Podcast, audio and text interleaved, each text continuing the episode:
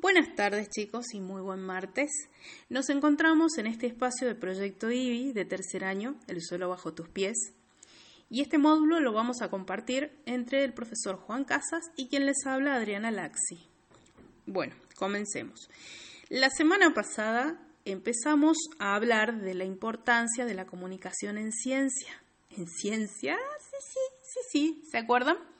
Porque ustedes vienen haciendo un trabajo científico a través de algunas actividades que nosotros llamamos indagaciones. Indagación, indagar, ¿se acuerdan? Dijimos que indagar significa preguntar y en ciencia hacemos eso. Nos hacemos preguntas sobre el mundo que nos rodea y después observamos y tomamos datos que nos permitan responder esas preguntas. Pero volviendo a lo que dijimos al principio, una instancia fundamental en ciencia es comunicar al mundo nuestros hallazgos. Y sobre esto empezamos a trabajar la semana pasada. ¿Qué hicimos? Retomamos la información de una de nuestras indagaciones sobre el suelo. ¿Se acuerdan aquella en la que comparábamos los, dos, los horizontes de dos suelos diferentes? Y con esta información diseñamos un póster que nos va a quedar disponible para un mini congreso que vamos a hacer dentro de poco. El póster lo, diseñamos y lo redactamos en español, ¿cierto? Pero en muchos congresos del mundo, eh, uno de los requisitos es que los pósters que se presentan estén escritos en español y en inglés. O que al menos el título del trabajo y un pequeño resumen del mismo se encuentren escritos en los dos idiomas. Nosotros, como científicos en formación que somos, vamos a empezar a dar nuestros primeros pasos en ese aspecto. Y sin dejar de lado nuestro idioma o los idiomas que manejamos desde la infancia, vamos a aprender un poquito más sobre el inglés que nos permite eh, hacer llegar nuestro mensaje, en este caso los resultados de nuestra investigación, a muchísima gente alrededor del mundo. Entonces, ¿Qué les parece si de la mano del profesor Juan Casas aprendemos un poquito más? Los dejo con él.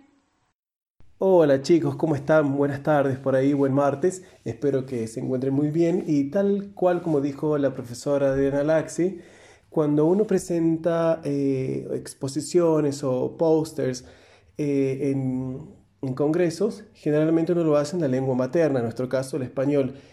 Y por lo general uno de los requerimientos en estos congresos es presentar eh, o hacer esas presentaciones en la lengua materna y sumarle un resumen, un abstract en otra lengua, en este caso la lengua extranjera inglés, que es la que estamos aprendiendo juntos.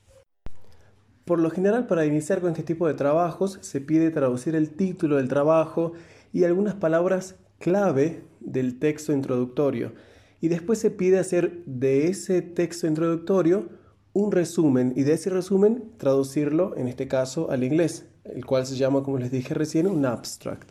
Para eso mismo es que en las clases del proyecto David los venimos como guiando hacia la presentación de un póster, por ejemplo, y que el mismo contenga alguna parte en inglés.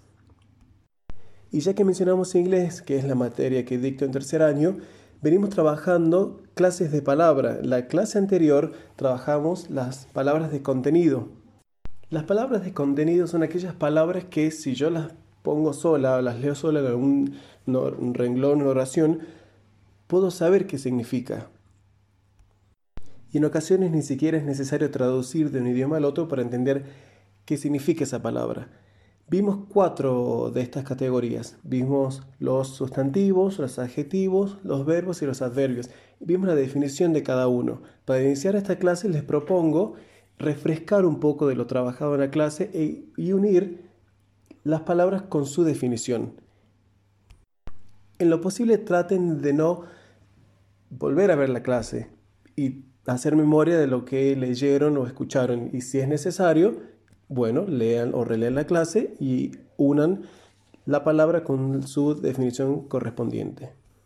Luego de realizar esta actividad les propongo leer un texto en inglés, el cual se los leeré ahora, y que ustedes en distintos colores, un color para el sustantivo, noun, un color para el adjetivo, adjective, otro color para el verbo, verb y otro para el adverbio, adverb, identifiquen estas palabras en este texto corto y las marquen con el color correspondiente. Les eh, leo el texto en inglés. Soil is a mixture of four main ingredients weathered rock, organic matter, air, and water. The weathered rock can be in the form of sand, silt, clay, pebbles, or larger rocks. Organic matter can be composed principally from old leaves, dead animals, and plants. Two microorganisms, tiny living things like bacteria. The last two ingredients are air and water. Without the recently mentioned air and water, the microorganisms in soil cannot live, grow, or help dead matter to decay. Bien, continuemos trabajando. Ya aprendimos y refrescamos lo que eran las palabras de contenido. Ahora vamos a aprender las palabras de función o de funcionalidad. ¿A qué se refiere con esto? Se las llama así porque son palabras que desempeñan una función dentro de las oraciones y que ayudan a completar el significado de las oraciones y por lo tanto llegar a una comprensión total de un texto. Dentro de estas palabras encontramos los artículos, articles, preposiciones, prepositions, que seguramente han aprendido en lengua y casi de memoria. Y yo les dejo un cuadro con las eh, preposiciones en español y en inglés. Les dejo las más comunes en inglés, las 10 más usadas, son muchísimas. Y también en español tienen las preposiciones y también existen las frases prepositivas. Por ejemplo, si yo digo eh, contra o durante es la preposición y si digo delante de o en contra de es una frase prepositiva. Luego nos encontramos con las conjunciones, conjunctions, y los pronombres, pronouns. Dentro de los pronombres podemos tener pronombres personales, personal pronouns, demostrativos, demonstratives, relativos, relative, o indefinidos, indefinite. Una vez que hayamos leído, escuchado y comprendido qué son las palabras de función, les propongo una actividad. Les dejo una serie de oraciones, las cuales tendrán palabras de función o de funcionalidad resaltadas en negrito. El objetivo es que ustedes identifiquen solamente qué función cumplen dentro de esa oración. Una vez que hayan realizado esta actividad, les propongo una más, una actividad de cierre en el cual vamos a unir las palabras de contenido a las palabras de función. Y también nos vamos adentrando a la traducción. ¿Cuál es el propósito de esta actividad? Que ustedes elijan de las cuatro oraciones que les propongo en español, sacadas de las, o tomadas de clases anteriores eh, del proyecto IVI, que elijan una de esas y las traduzcan del español al inglés con un diccionario Recuerden que les pedimos siempre desde inglés que no usen traductor. Y lo que pretendemos es que ustedes traduzcan con la ayuda de un diccionario. Así que eso sería todo por esta clase. Espero que estén muy bien y los saludamos nuevamente, profe Adriana y profe Juan. Que estén muy bien y un abrazo muy grande.